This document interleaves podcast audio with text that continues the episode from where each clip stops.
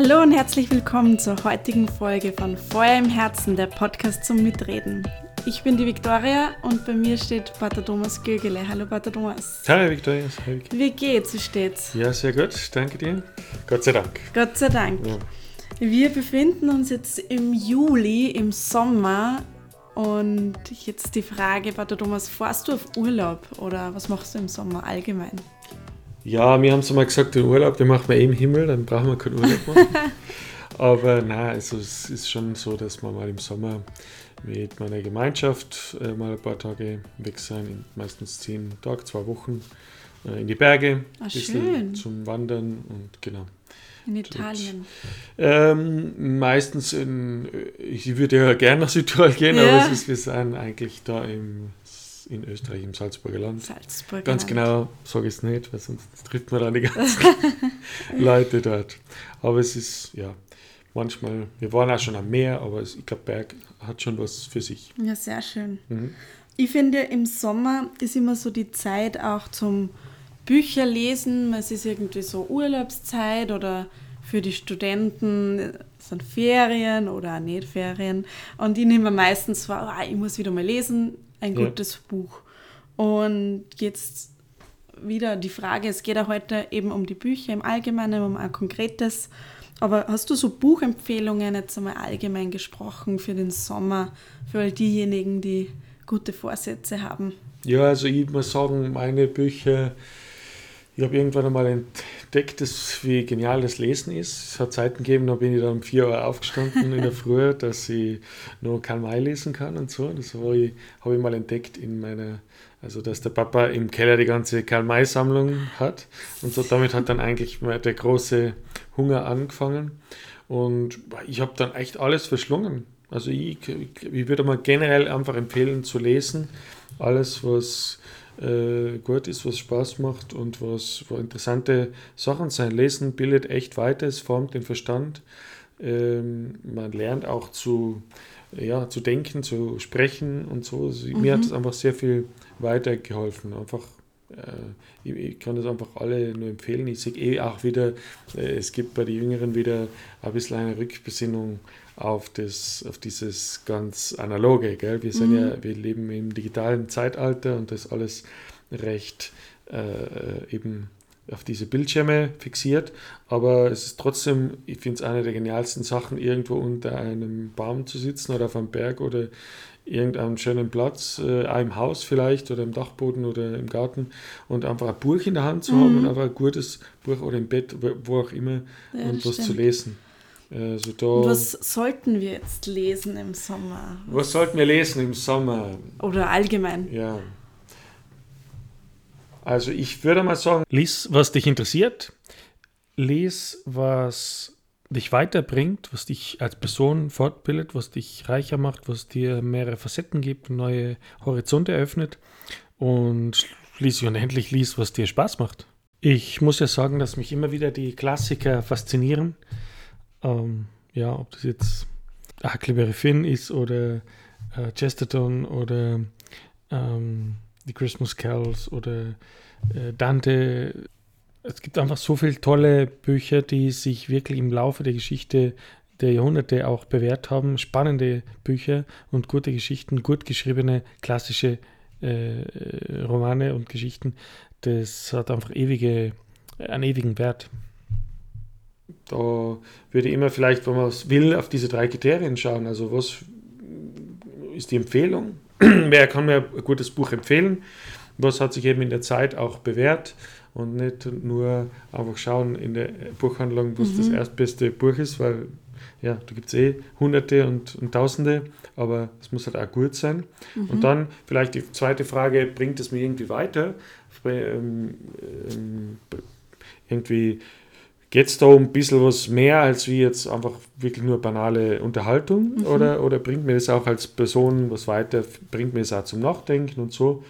Und äh, als dritten Punkt würde ich einfach ganz klar sagen, ah, ist das spannend oder nicht ja, spannend? Ja, Wenn du nicht über die ersten zehn Seiten hinauskommst, dann vielleicht äh, nimm mal an das Buch. Nimm an das Buch. Ja. ja. sehr gut. Wir werden uns heute ja ein bisschen konkreter auch mit so einem Klassiker beschäftigen, mit mhm. Le Miserable von Victor Hugo, oder wie spricht ja, man es richtig genau. aus? Okay, ja, es tut mir leid, ich wollte der Amt irgendwie zu nahe treten mit meinem schlechten Französisch.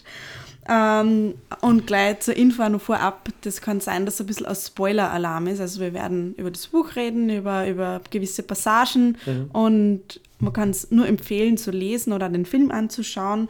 Also wer das nur vorhat, macht es das vielleicht, bevor sich die Sendung anhört. Ja.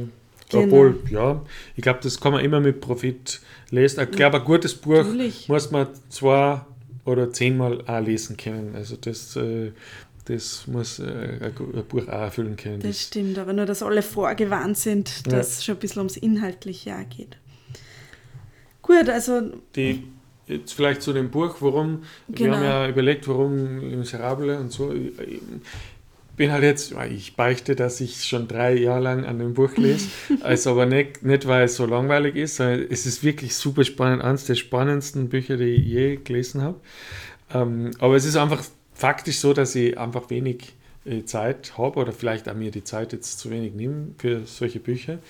Ähm, ich, ich, lese halt immer nur im Urlaub oder eben, wann ich, wann ich wirklich einmal Ruhe habe.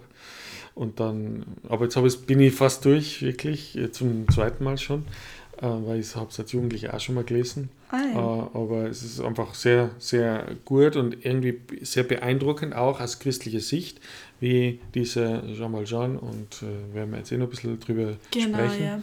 Also was, äh, wie der eigentlich eine Wandlung durchmacht und was die Gnade einfach und was Gott irgendwo auch bewirken kann. Mhm. Das ist schon toll. Victor Hugo, der mm, hat, hat damals geschrieben für die Zeitung, äh, soweit ich weiß, ist es ähm, jede Woche ist ein neues Kapitel herausgekommen. Er hat wirklich müssen da ähm, jede Woche quasi die Leser äh, in der Spannung halten und man merkt es auch, wenn man das Buch liest. Das ist wirklich von vorne bis hinten äh, spannend eigentlich durch. Spannend. Ja. Mhm. ja, sehr gut. Wir haben ja schon ein bisschen gestartet. Also das Buch wird auf jeden Fall die drei Kriterien, die du erst genannt hast, erfüllen. Man kann es empfehlen oder es ist empfohlen worden. Es bildet da weiter, es ist spannend. Und wir haben schon kurz ein bisschen hineingeschnuppert, aber worum geht es jetzt im Allgemeinen, bevor wir ein bisschen tiefer hineingehen?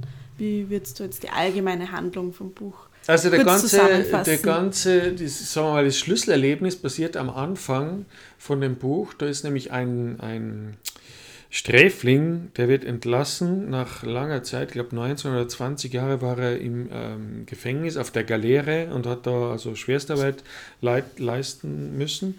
Man muss dazu sagen, das Ganze spielt im 19. Jahrhundert, also zur Zeit von Napoleon und irgendwie so in die 10er, 20er, 30er Jahre genau, vom, ja. vom 19. Jahrhundert. Und er ist, wird jetzt freigelassen und sein Aufseher, der Javert, ähm, ist halt ein sehr strenger Mann und der will ihn halt fast nicht freilassen. Er gibt ihm eigentlich nur eine Nummer. Er ist einer von vielen und ähm, diese beiden Figuren eigentlich, der Jean Valjean und der Javert, das sind eigentlich schon mal ähm, sinnbildlich für eine, eine ganze Lebensphilosophie oder Haltung der ähm, Javert ist einfach das Gesetz und die Gerechtigkeit und irgendwie die ewige Verfolgung. Und der Jean Valjean ist, hat eigentlich, sitzt ein, weil er ein Brot, ein Leib Brot äh, gestohlen hat, für, damit er einem hungrigen Kind was zum Essen geben kann. Und ist eigentlich voll die Ungerechtigkeit und er hat natürlich innerlich diese ganze Bitterkeit aufgebaut, mhm. wollte auch dann ein paar Mal flüchten und ist dann natürlich wieder geschnappt worden und umso mehr, länger dann ein, äh, gesperrt worden. Und wo er dann halt freikommt, dann ist, will er jetzt das alles herauslassen, eigentlich diese ganze Bitterkeit. Und stellt dann aber fest, dass er durch seinen Bewährungsschein, ja, dass er quasi, dass er da nirgends Arbeit findet, dass ihm alle ähm, äh, ja, die Gesellschaft eigentlich komplett ja, aus, durch, ähm, ausstoßt, verstoßt und ähm, muss dann im Grunde findet er sich auf der Straße wieder und der Einzige, der ihm dann eigentlich überraschenderweise ähm, aufnimmt, ist ein Bischof, mhm. der ihm in der Nacht ähm, äh, zu sich ins Haus holt, ihm was zu essen gibt, ihm ein Bett gibt, ein warmes äh, Feuer und ähm, eben Kleidung gibt und alles. Ja. Und jetzt liegt er so im Bett, der Jean Valjean, und ich erzähle es jetzt ein bisschen ausführlicher, weil das wirklich die, die ganze Schlüsselszene dann ist. Er äh, überlegt dann im Bett, was er jetzt tun soll und es, diese ganze Bitterkeit kommt dann heraus und er stiehlt eigentlich dem Bischof dann das ganze Silber mhm. äh, und will halt äh, fliehen, fliehen mhm. dann mit ihm, aber wird geschnappt, natürlich prompt vom Polizisten und so bringen ihn die Polizisten mit dem Silber zurück zum Bischof und sagen ihm, schau, da ist der Verbrecher, wir haben es immer schon gewusst, er ist eh äh, nur auf Bewährung mhm. und du, also äh, ist, stimmt das eh, der hat dir dein Silber gestohlen, ja, da ist er wieder. Und der Bischof, also ganz überraschend sagt dann, na, also äh, mein Freund, wieso wolltest du so schnell schon gehen und ähm, ich habe dir das eh alles gegeben äh, und du hast sogar noch diese zwei Leuchter vergessen und geht zum Tisch und holt noch die zwei großen schweren Zwiebelleuchter und gibt mhm. ihm auch noch mit und die Polizisten Geschenk, ja. werden ähm, eigentlich dann müssen gehen und jetzt bleibt der Bischof beim, der Jean Valjean beim Bischof und der Bischof sagt zu ihm, äh, vergiss nicht, was ich jetzt dir getan habe. Und der Jean Valjean ist ganz perplex mhm. und weiß nicht, wie ihm geschieht eigentlich. Ähm, und er, Bischof sagt eben zu ihm, schau, ich habe deine Seele für Gott gerettet und ähm, tu was Gutes mit dem. Ja? Beginn ein neues mhm. Leben, ein gutes Leben.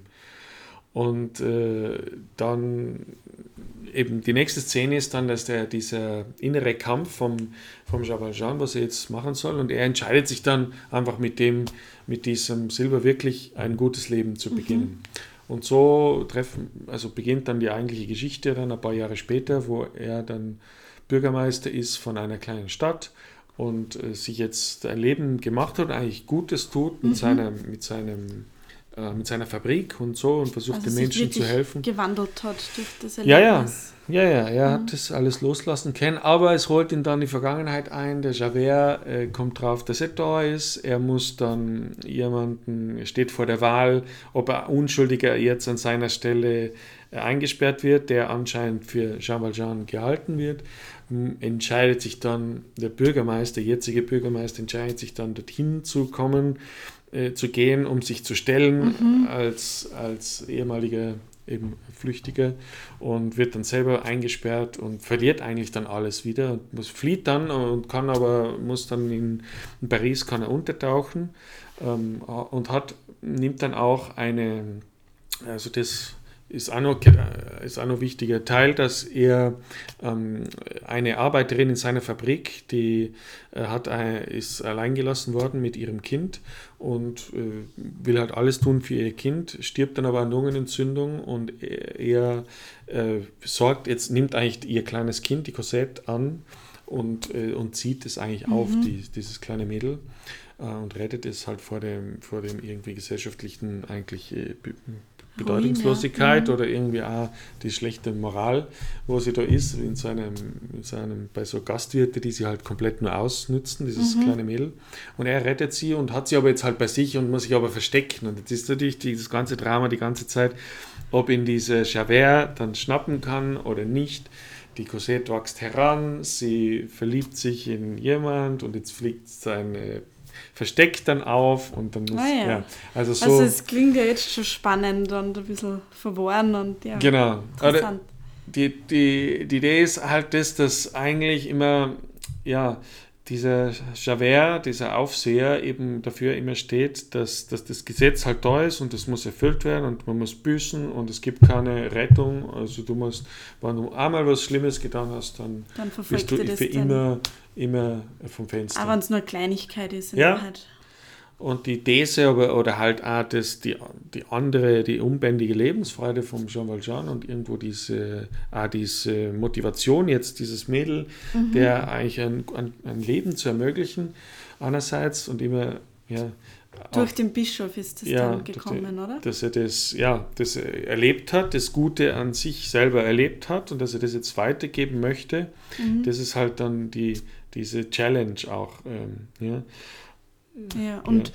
also was, wenn, wenn man es jetzt runterbricht, was, was gefällt dir am besten? Also, dass das jetzt so beschreibend schon erklärt, aber wenn man ähm, zum Kern halt kommt, von der, von der Message, von der Bildung, wenn man so will, von den Kriterien vorher, was, was gefällt dir am besten an dem Buch? Ja, also ich glaube, das, was am meisten gefällt und ins Auge springt, ist natürlich, dass einfach brutalst spannend geschrieben ist ja. und sehr, ich glaube, das Buch hat sehr den Realismus überhaupt geprägt im 19. Jahrhundert. Mhm. Viele andere Schriftsteller haben auch dann, so wie Victor Hugo, eben auch diese, die Realität so ganz plastisch dann auch beschrieben. Das er hatte sicher sehr viele andere auch beeinflusst. und ist einfach fesselnd geschrieben. Ähm, jetzt vom Inhaltlichen her, ich glaube, das ist einfach sehr interessant und sehr christlich, einfach ähm, auch, dass wir ähm, ja, berührt werden können von den guten Taten, die andere tun, die Gott in unserem Leben zulässt und dass, wenn man sich da öffnet und, sie, und sich auf eine höhere Ebene begibt, dass, das, dass wir da auch zum Werkzeug werden können mhm. für andere. Dass, wenn man das weitergibt, dass da eine ganze Kette im Grunde entsteht und wir eigentlich die Gesellschaft zum Positiven verändern können. Es ist, glaube ich, auch dem Victor Hugo war das einfach ein großes Anliegen zu zeigen, ja, schau mal, es ist, ist zwar sind viele, also wir alle im Grunde als Menschen irgendwo in einer miserablen Welt geboren, aber durch das, was wir tun, können ja. wir die Welt ein Stück besser machen. Und ähm, ja, dafür muss man aber das einmal zulassen, dass das in unserem Leben halt geschieht. Mhm. Und dieser, ja, der Javert, der sich dann später also umbringt aus, aus Verzweiflung im Grunde, der, der kann der kann das nicht akzeptieren, dass da jemand begnadigt wird oder so. Ja.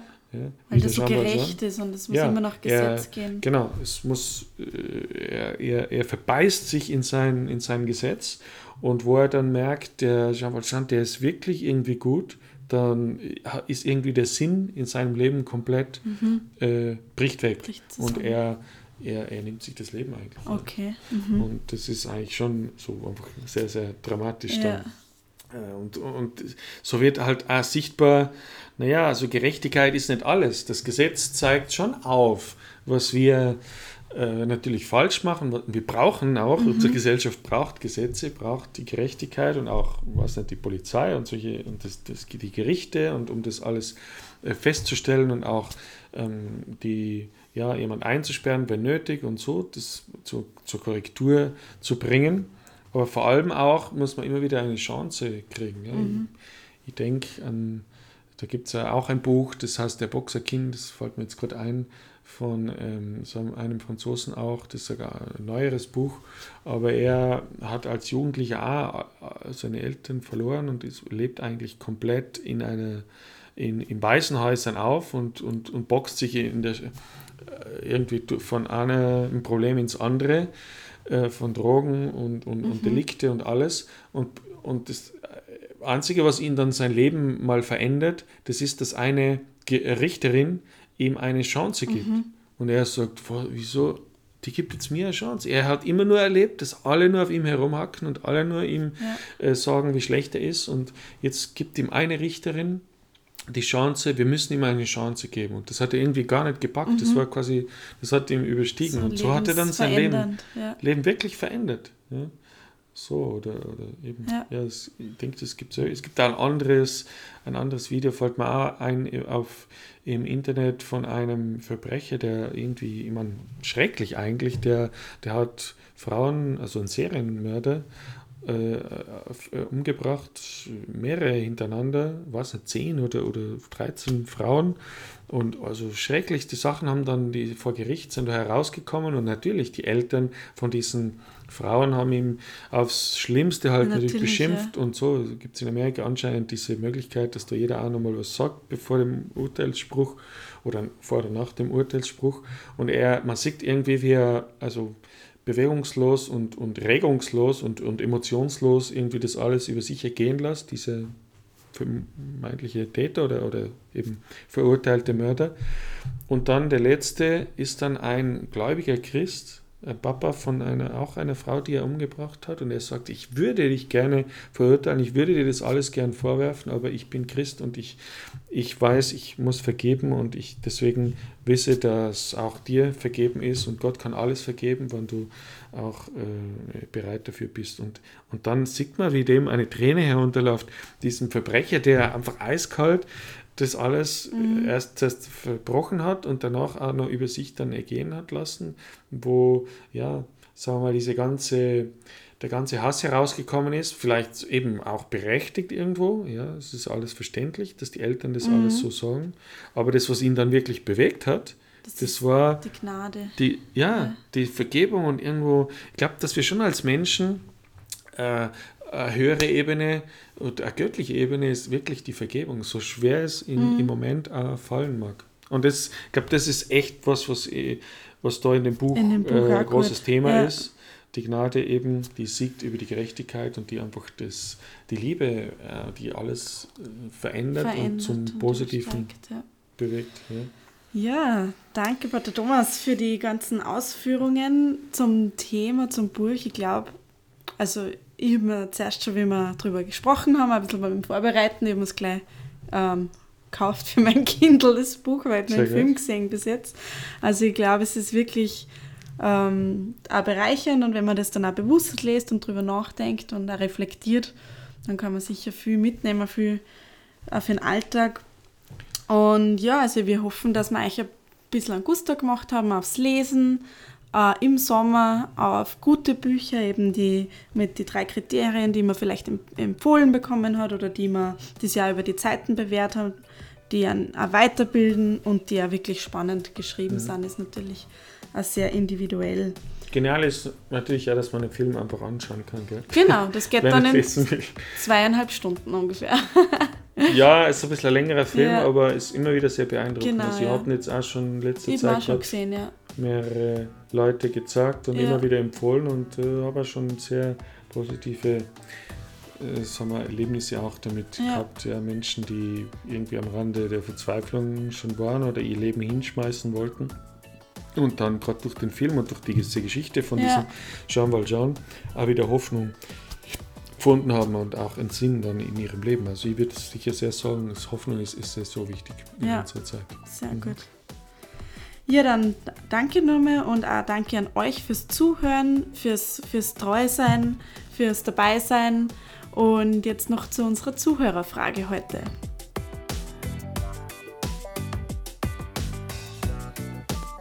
Hallo, da ist die Susanne aus Linz.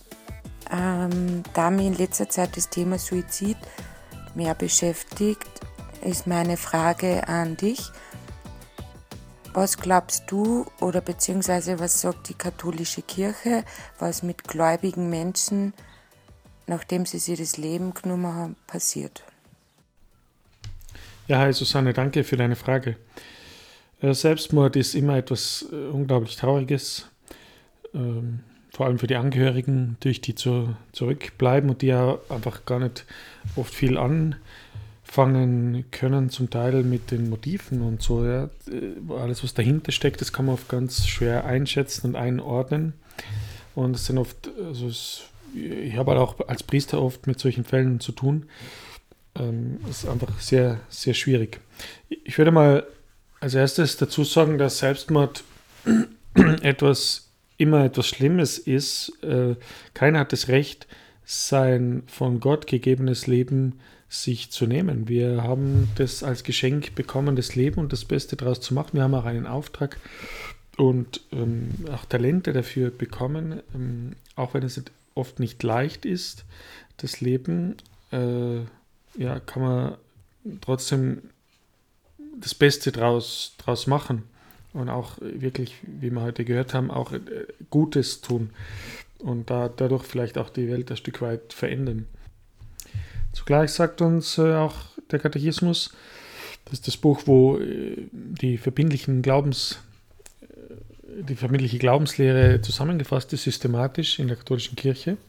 Also im Katechismus in der Nummer 2283 steht, dass wir nie die Hoffnung verlieren sollen auf das ewige Heil, auch für diese Menschen, die sich das Leben genommen haben. Ähm, Gott kann in seiner unendlichen Liebe auch diesen Menschen irgendwie noch angesprochen haben und es gibt, äh, jemand hat einmal gesagt, zwischen der Brücke und dem Wasser gibt es noch in dieser Zeit, auch wenn es nur ein paar Sekunden sind, kann Gott noch viel und alles bewirken. Also verlieren wir nicht die Hoffnung, dass es im letzten Moment vielleicht doch eine Einsicht auch gegeben hat und eine Reue. Und Gott möchte, dass jeder das ewige Leben empfängt. Also wir als Christen haben immer die Hoffnung, dass alles, alles gut wird. Und wir beten vor allem auch für diese Menschen ganz besonders, dass sie ja, im letzten Moment noch einen guten Gedanken gehabt haben. Vielen Dank für die Frage, vielen Dank für die Antwort. Danke fürs Dabeisein und wir freuen uns schon, wenn ihr beim nächsten Mal auch wieder dabei seid bei Feuer im Herzen, der Podcast zum Mitreden. Danke. Ciao, Papa. Tschüss.